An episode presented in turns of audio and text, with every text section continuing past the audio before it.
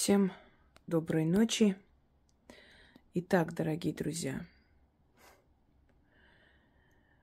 я снимала очень много видеолекций, в которых рассказывала о том, что такое магия и что такое колдовство.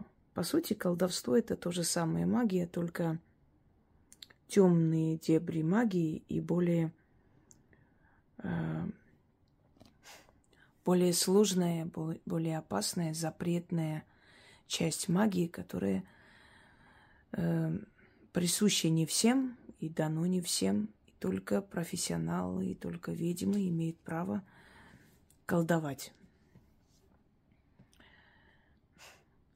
У меня огромное количество атрибутов, и я постепенно знакомила вас с ними, объясняя, для чего все эти атрибуты, каждый из этих атрибутов, что несет собой и почему он есть у ведьмы должен быть. Но если я решу в один день рассказывать об этом, ну, у меня времени не хватит, у меня даже несколько месяцев не хватит, чтобы не переставая говорить и рассказывать об атрибутах, о всех э, направлениях моей работы. И я решила открыть еще одну рубрику «Колдовство». Я постепенно буду вас знакомить с моими работами. Это дополнение к тем лекциям, к тем рассказам, которые уже имели место быть, потому что, э, ну, я очень много уже говорила и очень много рассказывала. Это не означает, что я просто с нуля буду начинать. Многое, о чем я скажу вам, уже, может быть, и было рассказано, но будет дополнение. Сегодня с вами поговорим об определенных, сейчас поправлю, об определенных атрибутах, как я этим всем пользуюсь, почему это все нужно, почему человек, занимающийся магией, обязательно э, собирает у себя эту коллекцию различных вспомогательных орудий для работы. И, понимаете, очень много сейчас появилось каналов. Они у меня берут тему, немножко переделывают и выдают за свои знания. Ну и где-то еще берут. Но по сути это иногда так созданы средненько, ни о чем канал. Иногда очень даже интересный, красивый, как маленький фильм, ролик. Но помимо э, этих рассказов и помимо теории, которые они выдают, взяв оттуда, отсюда, кто-то грамотно, э, грамотно кто-то так себе как-нибудь, ну, в любом случае – Помимо всего этого, мы не видим практики. То есть мы не видим действительно работы ведьм. Мы не видим э, всего того, что составляет жизнь ведьмы. Это все равно как хирург без э, своих атрибутов, хирургических инструментов, да, без э, кабинета, без ничего. Да, у него есть знания, но если у него нету хирургического там ножа, который как-то называется ланцет или пинцет, сейчас не помню. Ну или различные другие приспособления, он навряд ли может провести операцию, согласны? Даже если он очень гениальный врач и все понимает. То же самое. Естественно, самое главное – это сила ведьмы. Но все это купится за жизнь, понимаете? Могильная земля, э, то, что остается от мертвых, кстати говоря, можете посмотреть волосы э, мертвых и иные, иные предметы, которые используются волосы, мыло мертвых и прочее. Я показывала. Я просто показывала очень много различных лекций. И черепа в магии, и атрибуты в магии, и атрибуты Вуду, и кавказской магии, и живые атрибуты. Потом у нас э, малые крепостные, ну, огромное количество лекций, которые очень, очень полезны и очень нужны, и нужно знать. Сегодня даже мне скинули лекции касаемо мертвого мира.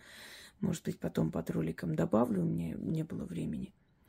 Но, невзирая на все это, магия – это такой океан, э, такой океан информации, знаний, что сколько бы я ни показывала, ни говорила, все равно останется огромное количество нераскрытых тем.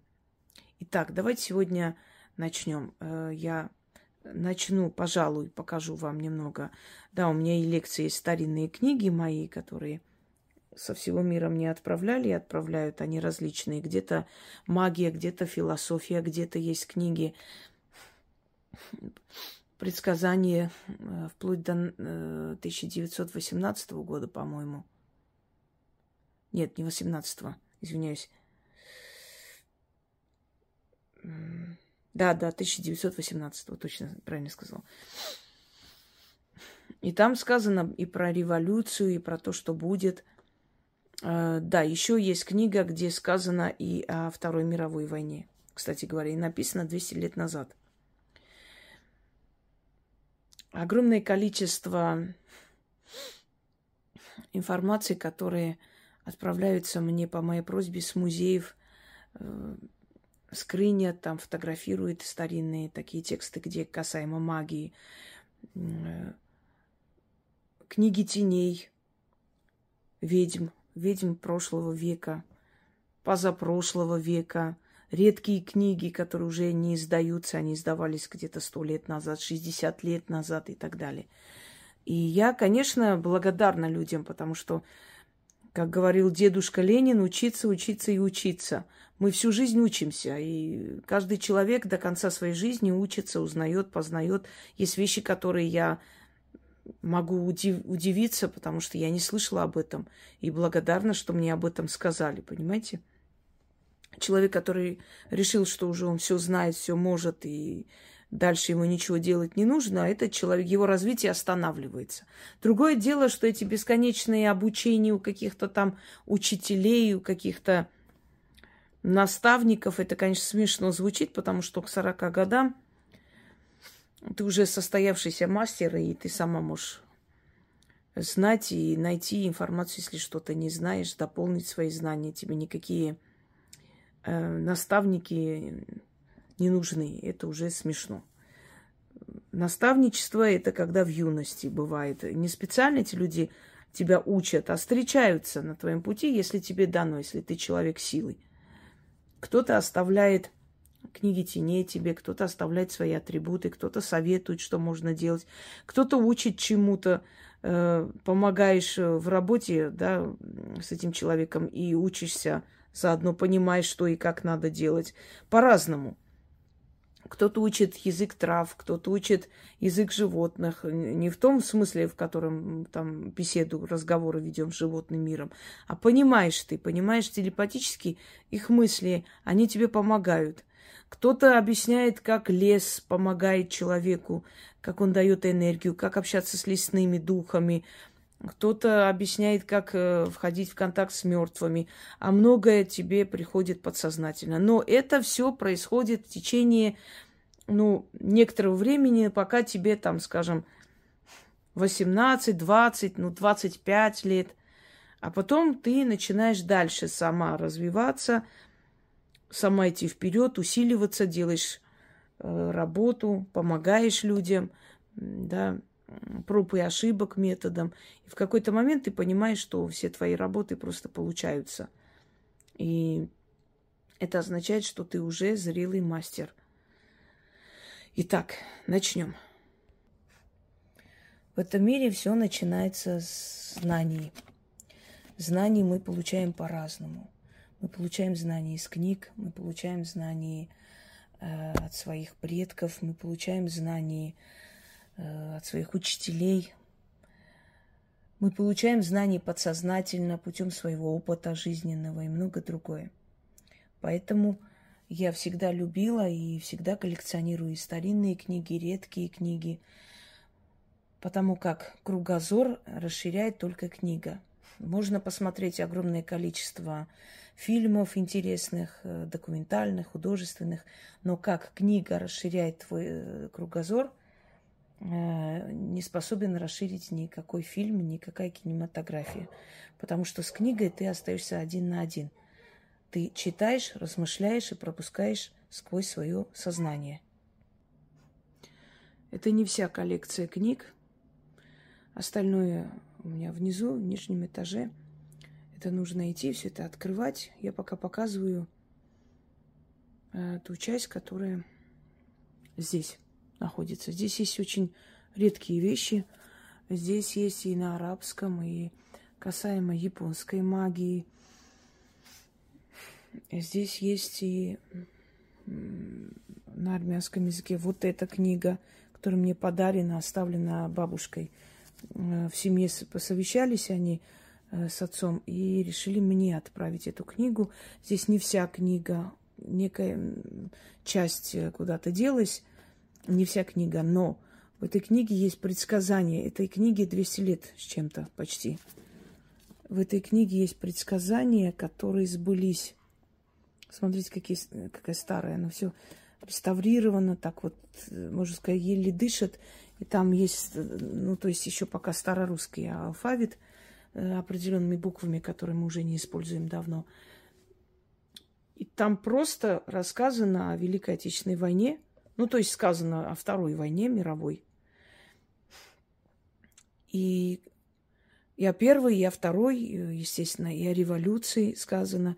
И сказано там, а, что будет некое такое чудовище, которое будет сгонять людей в закрытые пространства и мучить их.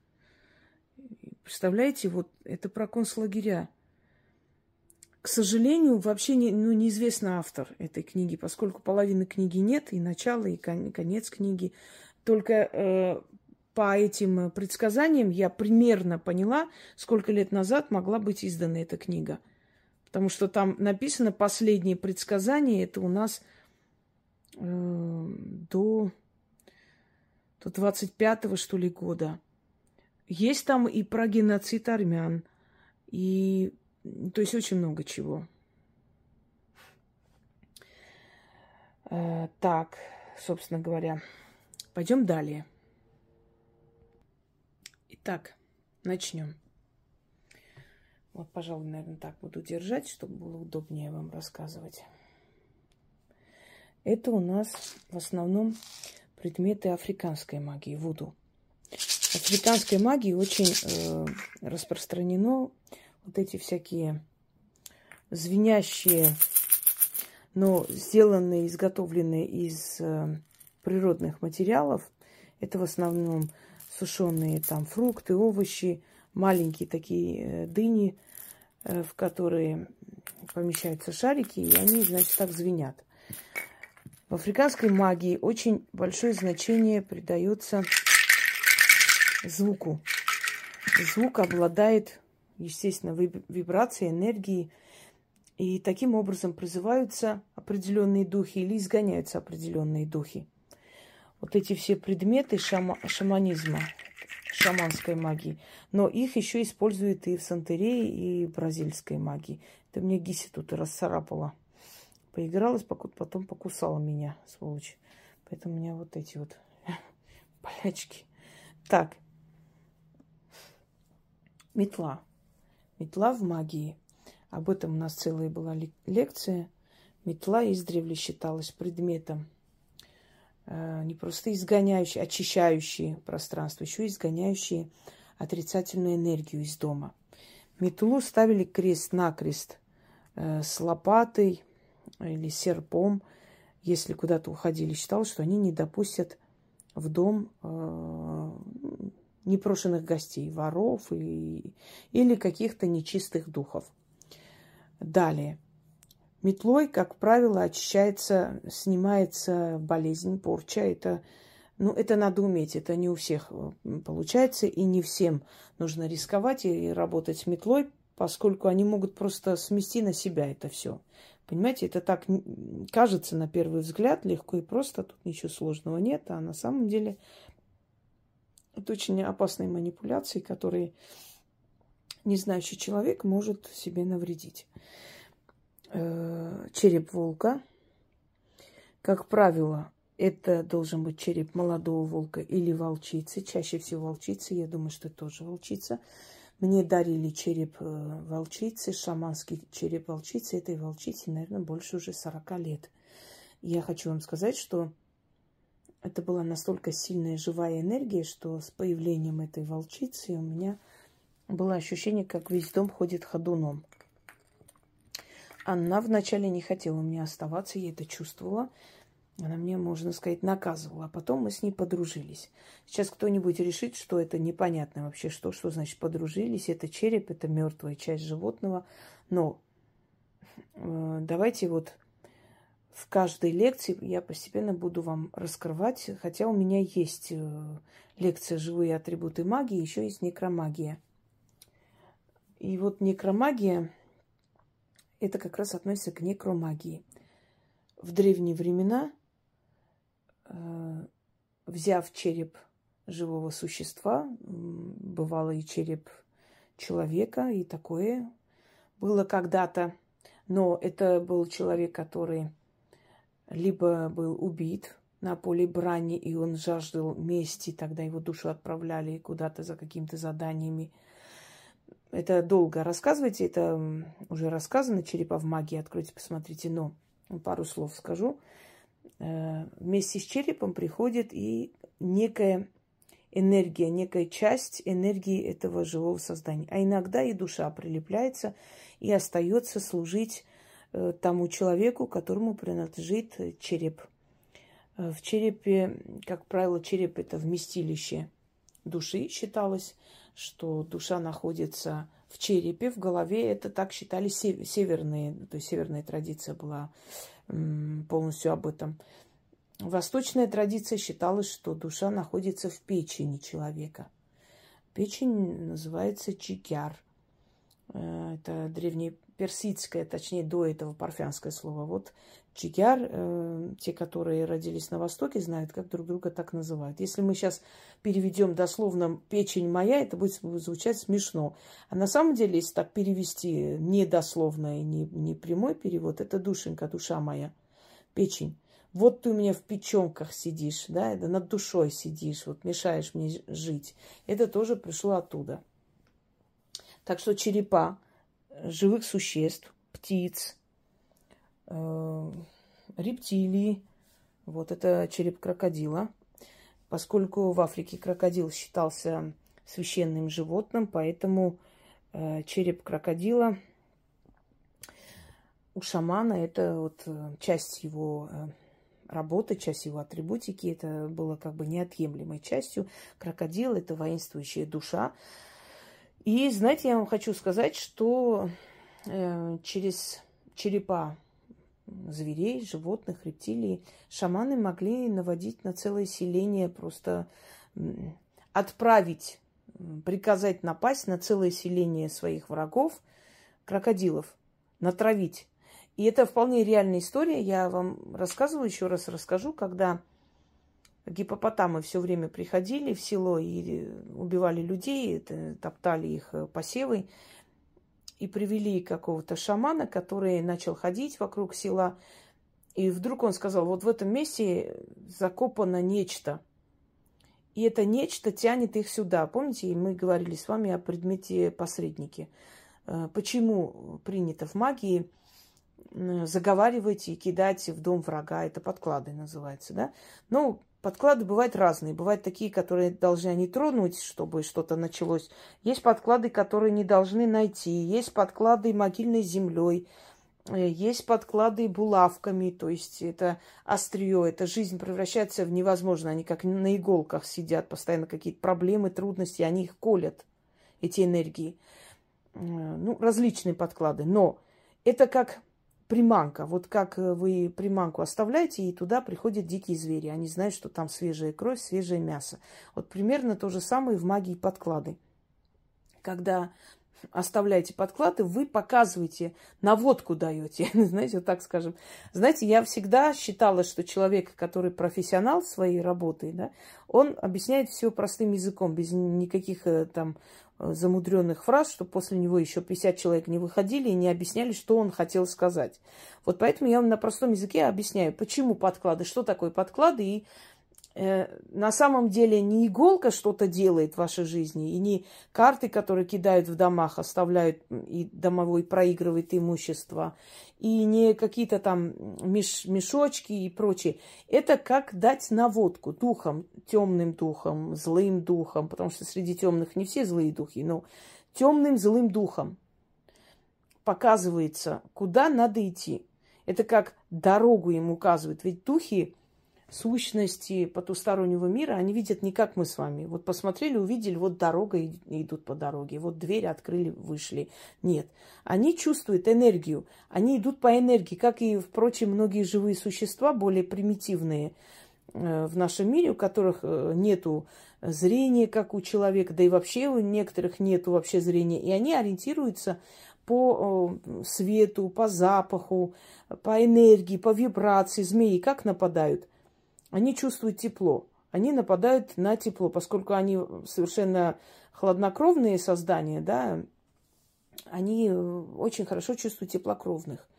Э, вот контраст создается. Природа, она очень мудрая, очень мудро создала, и очень многое, что есть в нашей жизни, немногое даже, а практически все. Это все взято с природы, мы оттуда все это себе забираем и переделаем на свой манер, на свой лад. Так вот, вот это наводка – подклады. И вот этот шаман пришел, посмотрел, походил и сказал, что где-то тут вот здесь что-то зарыто, и это что-то заманивает их сюда. И он позвал этого человека, Дэйв Сал, Салмони, он, кстати, ну, американский грек, очень такой приятный мужчина, он ученый, он трен... Ой, дрессировщик, неправильно сказать, дрессировщик львов. Он работал со львами не знаю, сейчас, по-моему, тоже работает. Если помните, когда он пытался э, покорить э, э, это, диких львов, то есть он пытался с ними найти общий язык, пытался сделать так, чтобы они перестали нападать. То есть он исследует вот там, где есть какие-то конфликты между зверями и людьми, он едет туда, пытается выяснить, почему это происходит, эти нападения, потому что звери просто так не нападают, что-то там случается. И вот он, э, этот шаман ему говорит, вот я знаю, что ты ученый, что ты не веришь в это все, иди сюда. И вот достань оттуда эту фигуру.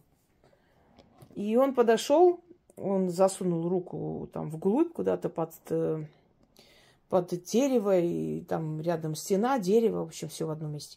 И он испугался, он говорит, вы знаете, вы не поверите, это нечто живое, у него бьется сердце. Я, говорит, никогда бы в жизни не поверил, если бы сам не испытал. Но он еще раз туда, он говорит, не бойся, вытащи, оно ничего не сделает, это не живое, просто, просто поскольку в ней есть душа, дух, вот вам, тебе кажется, что это живое. И он вытащил, вытаскивает, а там маленькая фигура из тряпки, маленькая фигура бегемота, гипопотама. И говорит, вот понимаешь, вот эта вот фигура, то есть наговоренная, которая туда зарыта, оно притягивает этих гипопотамов э, к селу. Но он сказал, я, конечно, нейтрализую, они перестанут нападать. Но если вы не хотите, чтобы это повторилось, идите к колдуну, Поклонитесь ему, принесите ему дары, извинитесь, вы чем-то его обидели. И действительно они вспомнили, что они как-то грубо с ним обошлись, что-то такое сказали, и он после этого на село насылал, значит, вот гипопотамов. Вот это и есть э, предмет-посредник, э, это и есть э, замануха, скажем так, притягивающий вот нечто такое ну, или страшное, или хорошее. Можно заманить и хорошее, и удачу заманивают, и э, я вас учила этому, да? Вот я к тому, что все эти живые атрибуты, они заманивают те силы, которые нужно человеку, силы, которые колдует.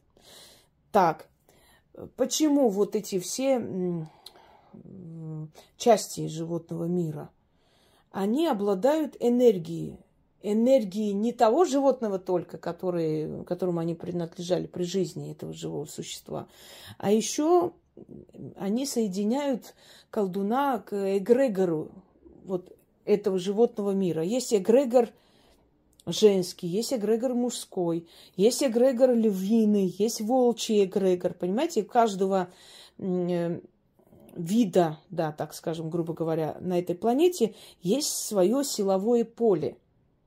И именно поэтому, собирая у себя различные части тела, различные там атрибуты, живые атрибуты, черепа и прочие, змеиные, там вот выползки, сердце э, волка, сейчас мы об этом поговорим.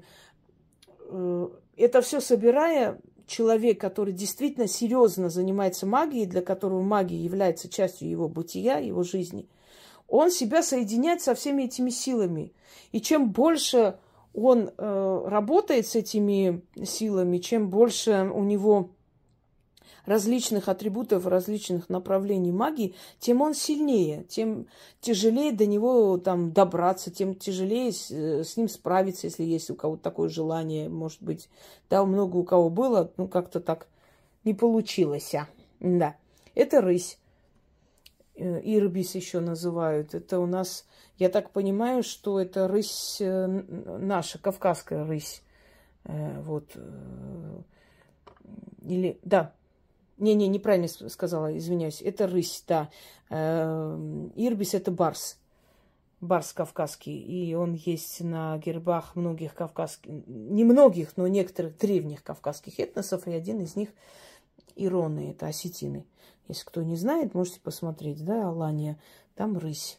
Э, ой, опять рысь сказала. Ирбис, э, барс, снежный барс. Ну или кавказский барс. Так, э, дикая, непокоренная сила, понимаете? Здесь сила хитрости, хитроумия. Это у нас обезьяна, макака, я так понимаю, маленькая. Далее. Это у нас три, три лика богини. Это очень красиво. Сейчас начали делать различные атрибуты. И раньше такого не было. Сейчас огромное количество. И мастера этим пользуются тем, что как бы есть спрос, да, люди хотят, чтобы у них были алтари. Я говорила и повторяюсь, пока человечество не, вернутся, не вернется к язычеству обратно, он не будет счастлив абсолютно. Человечество дойдет до такого пика ужаса и до такого состояния, что по неволе вернется в язычество. Э, уход от родных богов – предательство родных богов привело нас к кризису и краху. Религии нам не дали то, что обещали, не дали духовного роста, счастья, не дали ничего, кроме крови, алчности и на крови людей построенного бизнеса. Поэтому человечество должно понимать, что выхода у него нет. Э, боги дали определенное время человечеству понять, что инородный бог для них ничего хорошего не сделает. Я думаю, что вы убедились, и мне вам говорить об этом не нужно. Далее. Вот, части тела. Это у нас волк. Это у нас рысь, я так понимаю. И, ну, есть, знаете, разновидности рыси. Я думаю, что это такая вот желто-коричневая рысь.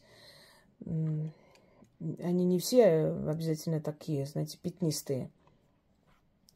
Это у нас лапа медведя, который тоже является оберегом.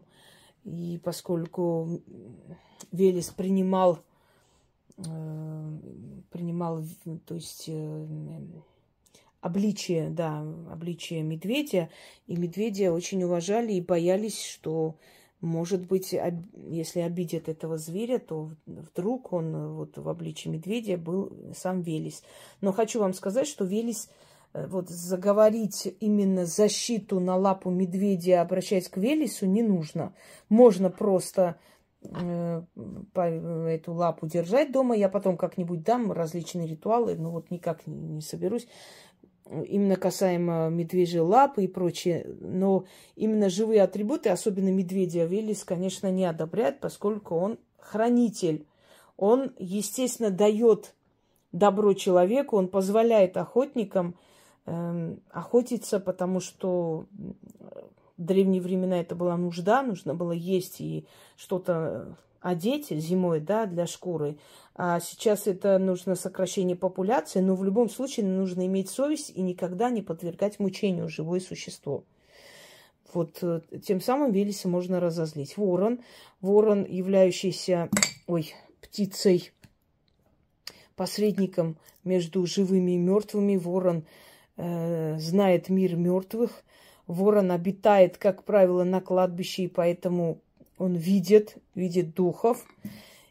И многие в древности, многие ведьмы колдуны держали воронов.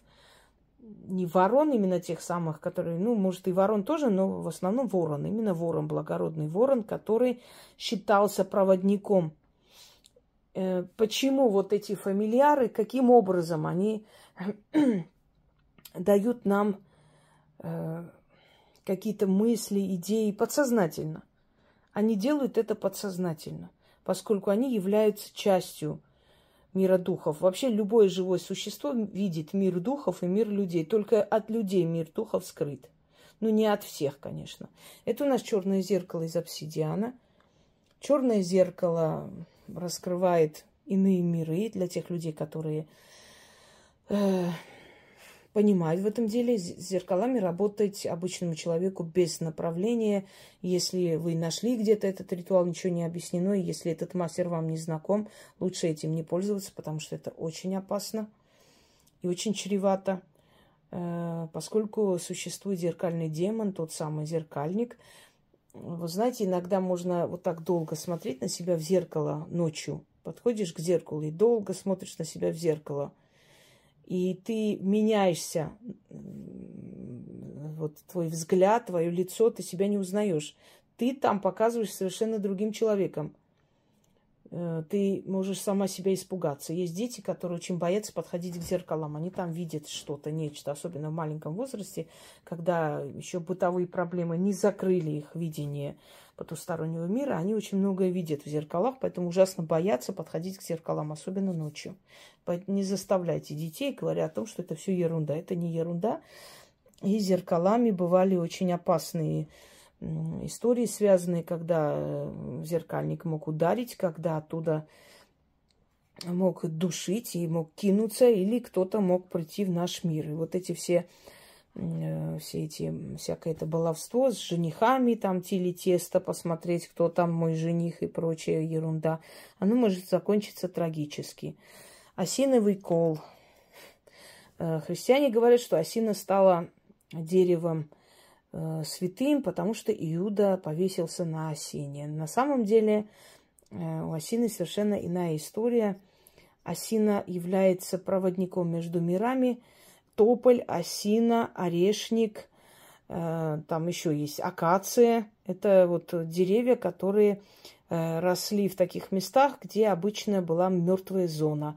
И если помните энергия леса, э, магия леса, я там объясняю, какие деревья могут взять вашу отрицательную энергию, а какие деревья, наоборот, вам дадут отрицательную энергию, поэтому не стоит особо возле их, значит, под их тенью сидеть и отдыхать. Осиновый кол считался помощником в борьбе с нечистью.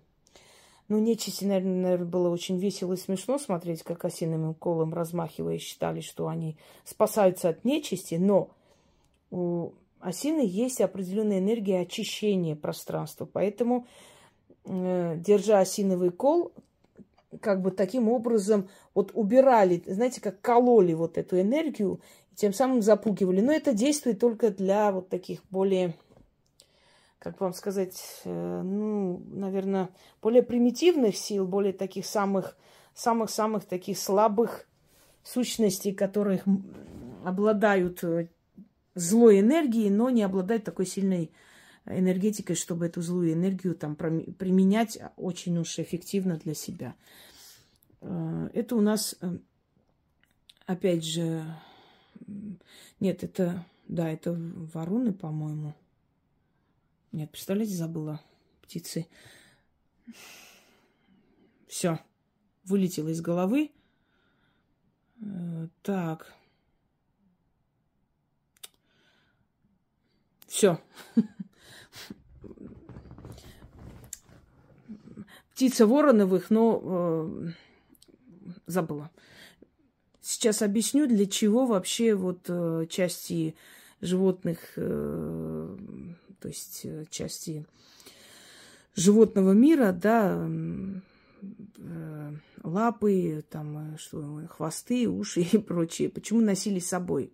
Они оберегали, они изгоняли, поскольку они обладают живой энергией, они защищают своего хозяина, того, кто носит их на себе. Все-таки, наверное, это тоже ворон, немножко такой, ну, разновидность, я так понимаю, потому что, да, скорее всего, что их э, немного разных. Это тоже, вот видите, это тоже воронья лапка, только немножко другого. Сейчас очень много всякого делается. Так, это перья черного петуха. Э, они их зажигают, их иногда между собой связывают, что-то начитывают, потом оставляют, кидают в реку и прочее. С черным петухом связаны есть ритуалы. Это убрать одиночество, это убрать болезнь, но там нужен именно петух, а иногда в некоторых ритуалах и перья. Так, э, значит, крылья. Э, я так понимаю, это голубь. Скорее всего, да. Для чего нужны крылья птиц? Крылья птиц применяются э, для связи с духами вот э, нижних астралов, но перелетные птицы, да и обычные вообще крылья, эти перья не особо хорошо дома хранить, а вот перелетных птиц крылья обычным людям не рекомендую хранить, потому что ваши энергии, деньги и имущество будет уходить куда-нибудь летать, уходить от вас. Э, они обладают энергией, э, как бы сказать, очищения, но они могут, очищая и отрицательную энергию, очистить и хорошую убрать. Э, и именно поэтому древние славяне, вот когда обереги, там, птицы, да, висячие, там, вестники, вестники и прочие, вот эти все обереги, они были из ткани, из Эм, различных ниток разноцветных, но никак не живые настоящие перья. Они это знали, поэтому и не применяли их. Через эти перья ты помогаешь этим духам как бы э, обрести силу и прилететь к тебе. Ну вот голубиными перьями. Ну как примерно это делается? Вот держат таким образом. И Э, машут этим э, крылом, как бы через это крыло, через, через вот эту вот энергию э, птичьего полета, птичьей силы приходят определенные духи. Ты призываешь их в свой дом и для чего-то. Но это я, знаете как, я составляю или даю ритуалы из своих архивов только те, которые для обычного человека, для человека, который к магии, э, колдовству, да, колдовству отношения не имеет, лучше, чтобы он никогда не, не трогал их. И вам не рекомендуют дома держать птичьи перья. С ними связано много различных ритуалов, но основное вот именно вот крылья. Крыльями подзывают, приглашают определенных темных духов, а потом этими же крыльями их напутствует, отправляет куда надо и на кого надо отправить. А там, ну, вы знаете, что у меня атамов и таких э, ножей э, ритуальных, э, клинков и прочее, и, и прочее, прочее очень много. И в основном они, я очень люблю работать с, с коваными, значит, инструментами и орудием кованым поскольку в них энергия огня и в них энергия кузнеца. Остается человеческая энергия, сила. То есть они живые, кованые предметы. Но и камень из камня это обсидиан, это обсидиан. Это обсидиан из Армении. Там есть и светло-коричневый, и темно-черный обсидиан.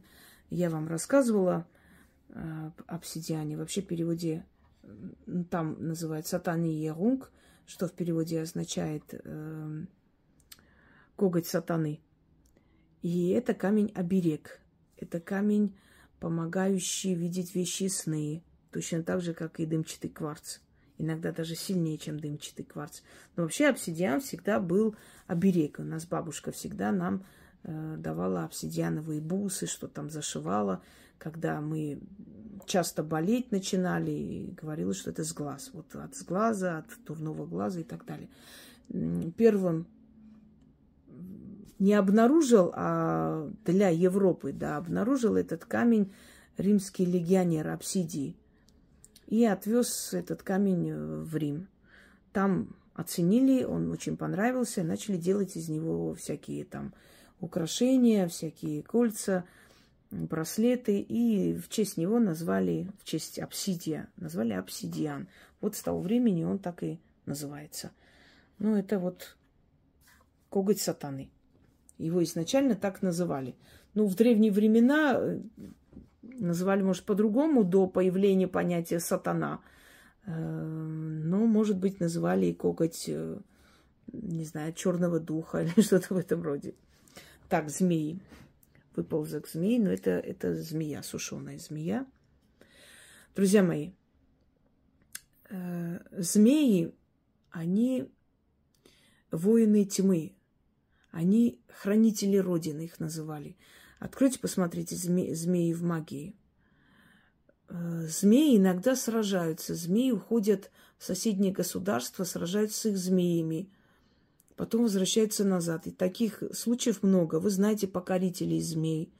Вы знаете людей, которые не обучались нигде, но они имеют такой навык. В, в Армении где-то, не помню в каком году, 60-х, что ли, годах жила женщина, которая у нее сейчас ее внук точно так же живет, у нее там целая змеиная ферма. И у нее огромное количество было змей. Эти змеи жили у нее.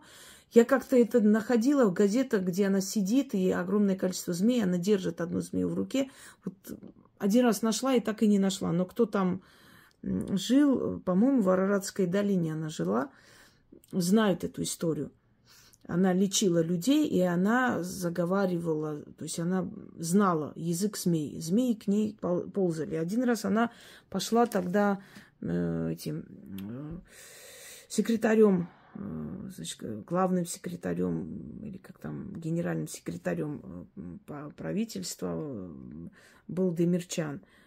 И она попросила у него, Карен Демирчан, попросила у него э, разрешить ей пересечь границу и перейти в Турцию. И когда там ей запретили, объяснили, что это невозможно. Она сказала, мой, э, значит, у меня есть змей, он царь этих змей, но он очень сильно скучает по своей царице.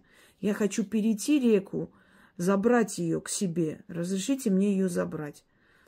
Э, эта просьба, естественно, показалась странным. Может, и у виска покрутили, но не пустили. А эти змеи абсолютно вот просто через все село ползали к ней домой.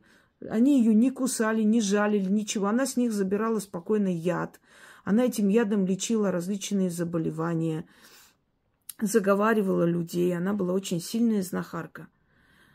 И есть в мире, существуют такие люди, которым вот э, природой дано изначально с рождения, без никаких каких-то там навыков или там обучений. Змеи начинают у них собираться, и они понимают язык змей, и они с этими змеями взаимодействуют. Поскольку змеи могут э, ползать и в могилу людей, поскольку змеи могут и как бы на поверхности быть, и во всех этих потаенных углах. Считается, что змеи находит выход из любой ситуации, выползает из любой ситуации, и поэтому у меня есть э, тропой змеи, да, или змеиная сила, работа, связанная с этим. Это посредники между мирами. И любая часть змеи, выползок змеи, сушеная змея, она каким-то образом дает, это тоже предмет-посредник, дает защиту от дурных снов, от дурных духов. Если ваш ребенок боится по ночам, возьмите выползок змеи, не такой большой, конечно, кусочек э, срежьте и положите под подушку. И через некоторое время ребенку станет легче от страха. Э, у нас бабушка, э, я помню, что у нас бабушка э, делала, то есть срезала вот эти вот выползки змей и клала нам под подушку. И говорила, чтобы мы туда не заглядывали и не трогали. Это мамина мать. Она знала, что змеиный выползок убирает страх. У меня бывали в детстве страхи, поскольку меня являлись они, понимаете, мне являлись эти духи. И я, как будучи ребенком, не понимала, естественно, как это объяснить, что это такое. У меня был жуткий страх. Я помню до сих пор, как моя прабабушка умирала перед глазами. Ну, старая женщина, она уже лежала, уже вот на последнем издыхании. И вот, знаете, вот так вот она начала сильно дышать, и как будто с ног вот э, по животу вверх до груди вот так поднималось нечто – словно что-то чужое было внутри нее. Это душа, она уходила, она искала выход. И она так... И все. Последний вот вздох я услышала. Я до сих пор перед глазами. Вот этот момент смерти. Нас, конечно, не пускали, но мы любопытные дети, там из всяких щелей и за дверями стояли и смотрели, что с ней происходит. Ну, она умирала, естественно, уже ни, никакую скорую, ничего. В таких случаях скорую вызывать после, чтобы зафиксировать смерть. Э, и, все. Э, и вот мне как бы все время вот это все давалось э, видеть, мне все время меня приводили к этому. И у меня были, конечно, страхи. Я не понимала, что это такое, что за явление, что за создания мне являются. И меня заговаривали в детстве часто от страхов. Иногда я ночью забивалась в угол, вообще никуда не ходила. Потому что я слышала голоса, потому что я видела, потому что э, я помню однажды, э, когда мой дед, э, мамин отец, умер, и уже было 40 дней, что ли, я сейчас не помню точно, ближе к этому. Из подвала я услышала его голос. Он меня позвал. И очень четко позвал. Я рванула к подвалу. Меня бабушка остановила. Ну-ка, стой. Я, главное, успела сказать, что дед зовет. И побежала. Ну-ка, стой. И я вспоминаю, что он же умер. Меня прям аж как холодом обдали. Я вот думаю, если бы я зашла в подвал, увидела бы его. Может быть, да, может, и ничего бы не увидела. Мы не можем предугадать. Но то, что он меня позвал, и таких моментов в моей жизни было огромное количество. Ночью слышала трубу, труба, звен, э, звон трубы, вот прям такой четкий, знаете, так как будто вот боевой клич трубы – и этот э, звук исходил из кладбища. От нас кладбище было далеко, но оно было на такой на высоте, то есть можно было с нашего дома примерно понять, э, с какой стороны этот звук идет. Это шло с кладбища. Мертвые звали, звали живых. Я потом, конечно, поняла, в этот момент я была ребенком, не осознала. Началась грузино-абхазская война. И очень много погибло. Понимаете, вот вот такие происшествия в моей жизни, они происходили, они предупреждали, и я, конечно, все время боялась. Я не понимала, что это такое. Вот меня и заговаривали постоянно. И вот э, выползок змеи. Потом змеиный выползок. Э, им очищают, его измельчают и добавляют там в еду, дают есть. Он внутри очищает, у него есть определенная какая-то такая энергетика, которая выводит всякую гадость из организма. Но это очень редких случаях делают в основном. Потом змеиный выползок, он используется в магии для скидывания старости, вот как змея снимает, да. Иногда бывает, что на человека наводит старость, иногда бывает, что у человека из-за переживаний ранняя старость начинается. Выползок змеи снимает порчу, сильную порчу, э, труд натирают человека полностью, в основном спину, там голову, э, натирая вот выползком змеи, начинает вот как змея свою шкуру сняла, да забыла, новую шкуру обла... облачается, значит, так бы и такой-то, такой-то, снял да скинул все свои болезни, все свои, э, все, всякое лихо, всякую хворь, заговариваю и так далее. И потом это все нужно сжечь. Нужно кинуть костер, и говорить, гори всякое лихо, гори там, сгорай, в пепел превращайся, в, в, в землю уйди, там, в темный, под темный камень на латырь, запирают тебя на 40 замков, 40, 40 э, дверей, э, не нашептать, не наговорить ни первому человеку, ни последнему человеку, ни ведьме, ни ведьмаку, ни, ни бабе, ни мужику и так далее. Ну, у меня огромное количество этих Я, у меня профессиональная болезнь. Меня как понесет, и как в истории, как в магии. И пошло-поехало. Так что не обращайте внимания. Итак, далее. Э, ступка. Ступка символизирует у нас круглый э, год, круглую землю, солнце, да и вообще круг жизни, понимаете? И бесконечный круг, жизненный круг. Кроме всего прочего, здесь измельчается злая энергия, очищается и отдается, то есть фильтруется. Ступкой лечили, вот ступкой э, держа вокруг головы, наливали там воду и вот так вот крутили, крутили, крутили, и эта вода начинала бурлить, забирать у человека вся это всякое зло, всякую хворь, всякую гадость, а потом эту воду выливали. Э, далее можно, нужно было держать в руке ячмень или горох, или э, иные культуры, э, пшеницу, и заговаривает эта пшеница там всякое зло, всякая хворь, всякое наговоренное, кто нашептал, кто, сказал, кто на расстане кричал, кто бесов присылал, э, кто мне там того желал, кто на могиле нашептывал, кто свечу зажигал, кто над пламенем шептал, так вот плюются на это все, а потом сюда и начинают бить, бить, бить. Уйди, уйди, изыди, сгинь, э, там меня покинь, очищайся, там обновляйся и так далее.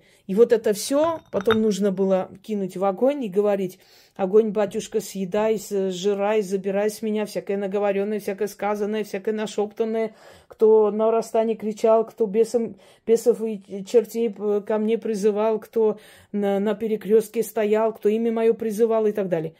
Ну, это вот, и вот так как скороговорка говорится, говорится, говорится, и очень-очень быстро становится легче. Сейчас все скажут, а дайте мне такой ритуал. Да, в ближайшее время. Я не успею столько сделать. Одной жизни не хватит в любом случае, к сожалению, или к счастью. А, волчье сердце. У нас в селе жила колдунья, э, и у нас были охотники, естественно. Один из них э, двоюродный брат моего отца. И когда волки начали... Очень много волков появлялось, одним словом, подходили к деревне. Ну, их отстреливали, потому что время было такое страшное, и все эти воины, и все это, знаете, света нет, ничего нет, и зима, и волки. Их отстреливали. Я помню, что она приходила, просила сердце волка.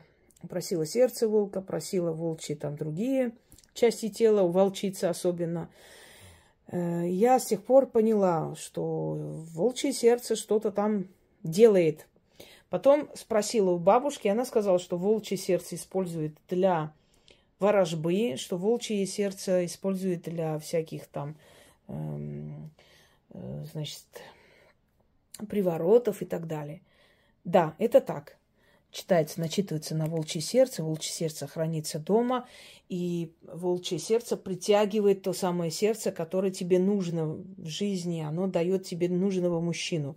Но, кроме всего прочего, вообще волк, он сам по себе как мистическое животное, как животное, связанное с духами потустороннего мира, с темными духами, посланник этих сил.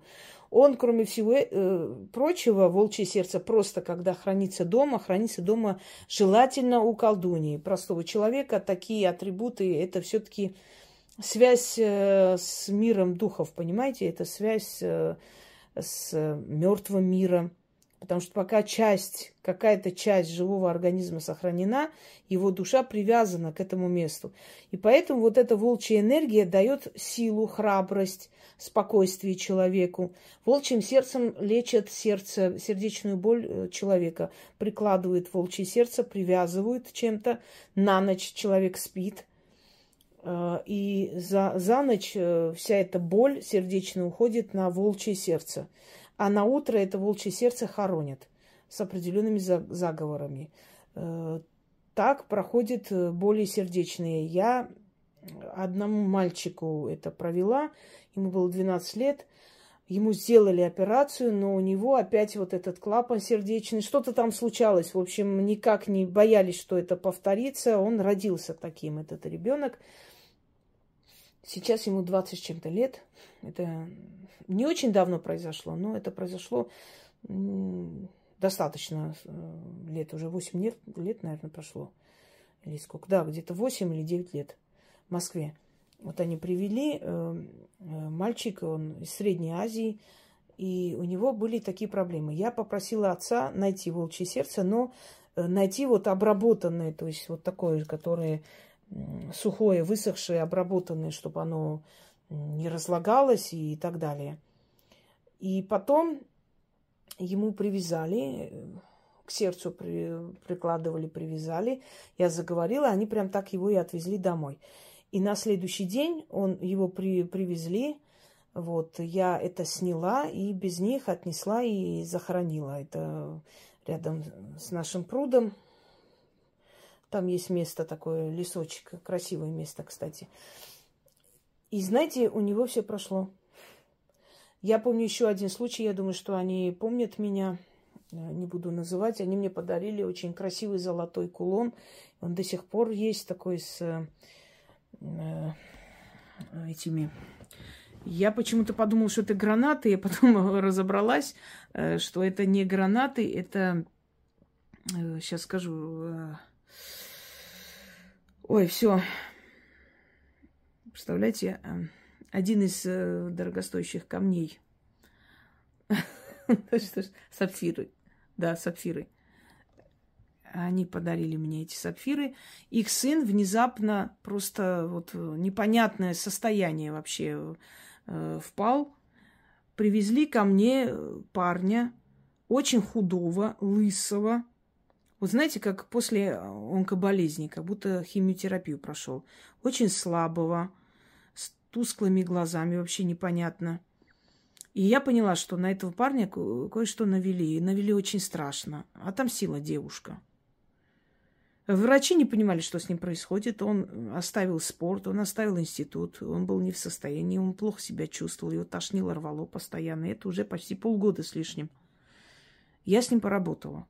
Через некоторое время мне звонят и говорят, что сейчас вот он придет э, забирать вас к нам домой в гости. И я как-то не посмела отказать. Думаю, ну ладно. Раз хотят люди, поеду. И приезжает парень. Я выхожу, а я-то ожидала, как бы, я его не видела. Я с ним поработала несколько дней, все, прошло время.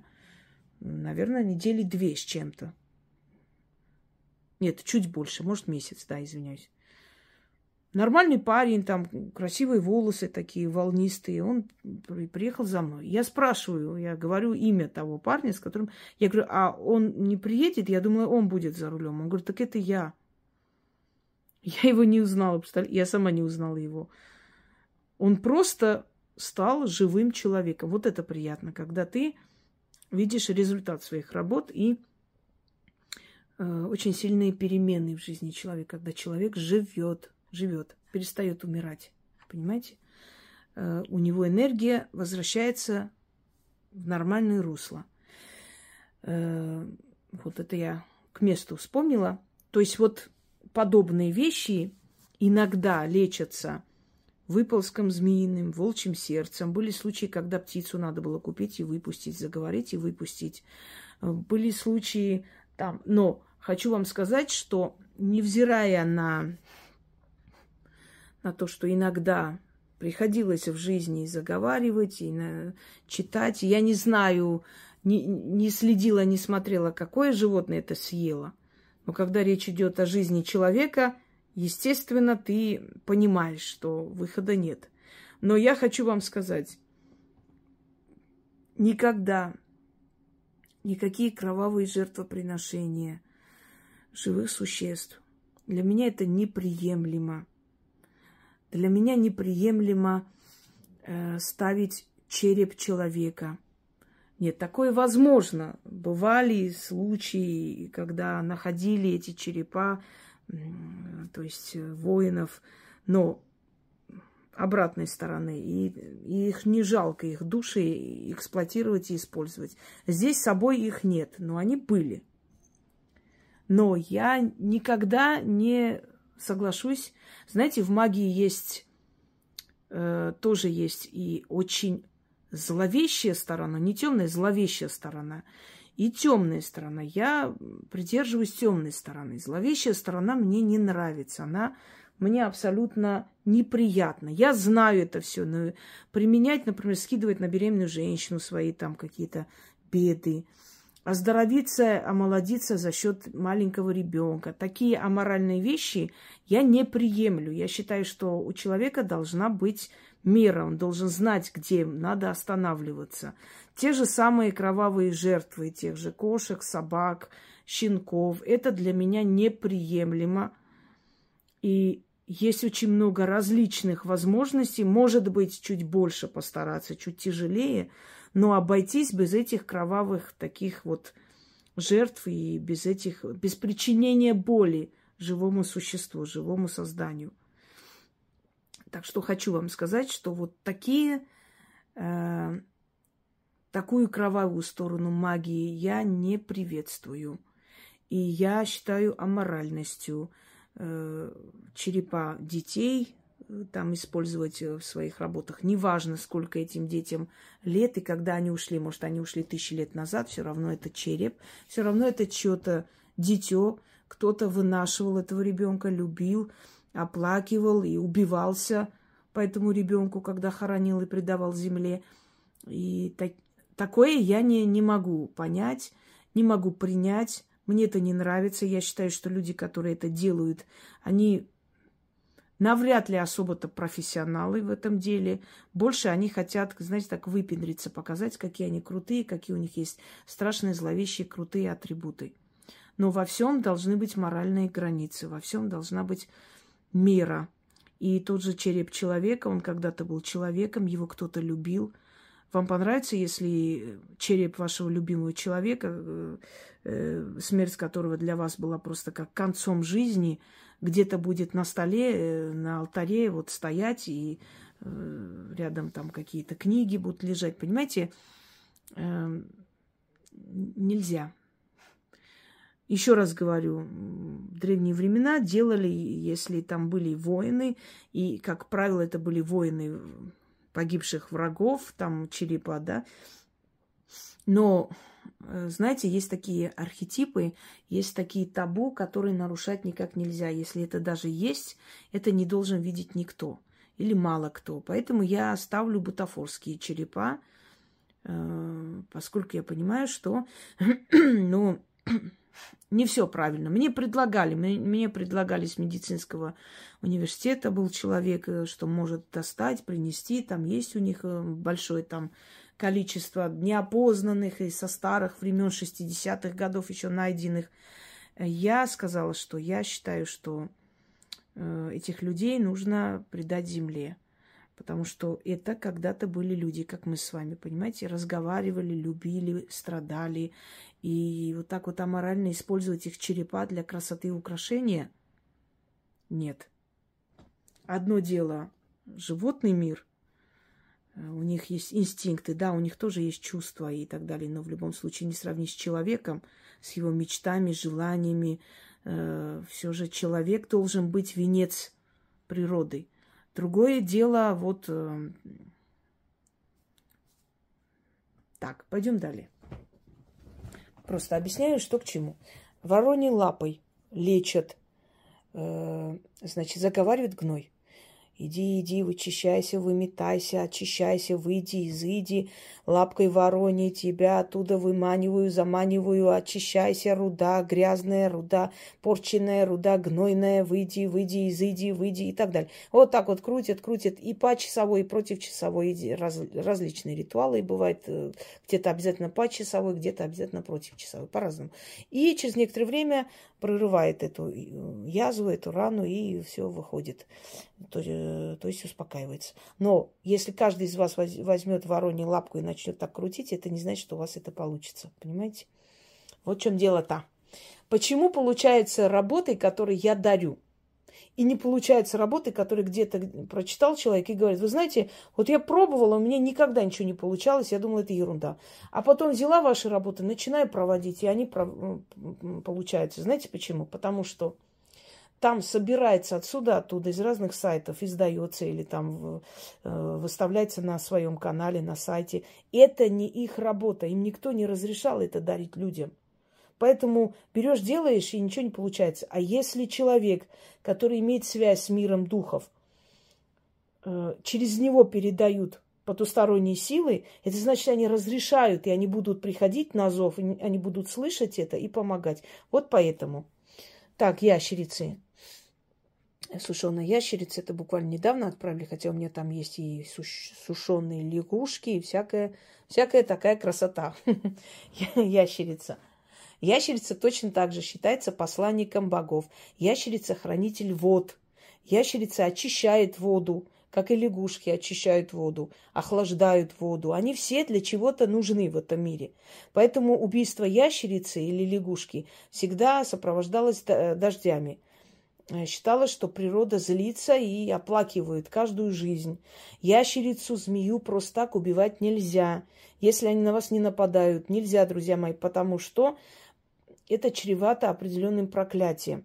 Люди, которые вот так вот гонятся за змеями, убивают их, э, ну вот любят, э, или люди, которые занимаются вот этими обрабатыванием змеиных шкур и прочее. Но это ферма, это еще ладно, это не природное, то есть э, экосистеме от этого никакого вреда не наносится. Ну, в любом случае, если люди охотятся за ним и просто охотятся для убийства, чтобы утолить какую-то свою жажду маниакальную, эти люди очень несчастны. Ой, да что такое, Зена?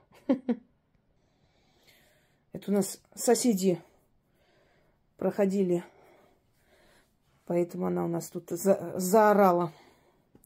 Так. Кремни. Вот. Ой-ой-ой. I'm sorry.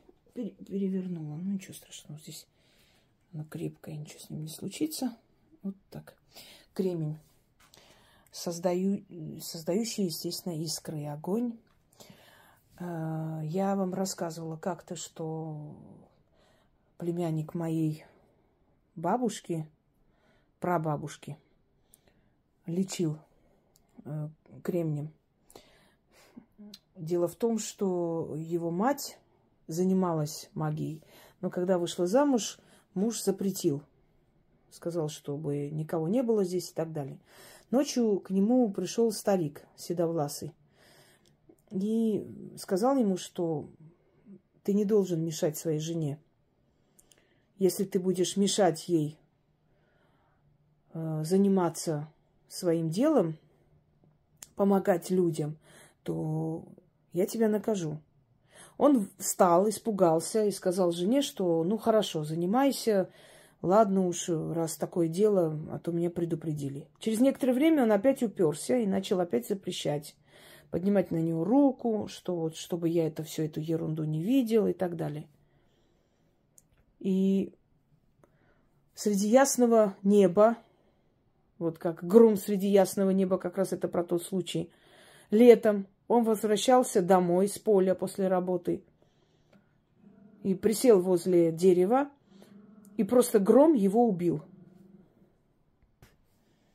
Итак, он прилег, нет, присел отдохнуть, и внезапно ударил гром. И молния его убили, убила. Да. И потом пришел во сне этот старик опять к его сыну и сказал ему, твой отец э, повел себя неправильно, и потому ушел с этого мира. Ты должен лечить людей. Тот удивился и спросил, как я могу лечить, чем? И он сказал, пойдешь туда, где твоего отца убило. Там есть камни, Возьмешь эти камни и этими камнями будешь лечить. Вот он пришел в это место и увидел, что там кремний.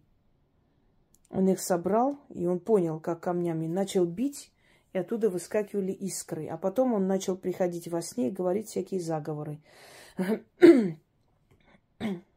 Извиняюсь, он их записывал. И начал вот таким образом исцелять и лечить различные болезни. И вот э, лечение искрами – это очень древний метод, но просто мало кто им владеет. И, как правило, владеют те, которым внезапно это ну, дали не просто так с воздуха, а у них в роду были люди, которые этим занимались. Но им дали вот это направление и сказали, что им нужно заниматься именно вот этим. Ну, куклы. Куклы используются в различных культурах. Куклы Вуду, мы все знаем, они не только из воска, они могут быть из ниток сотканные.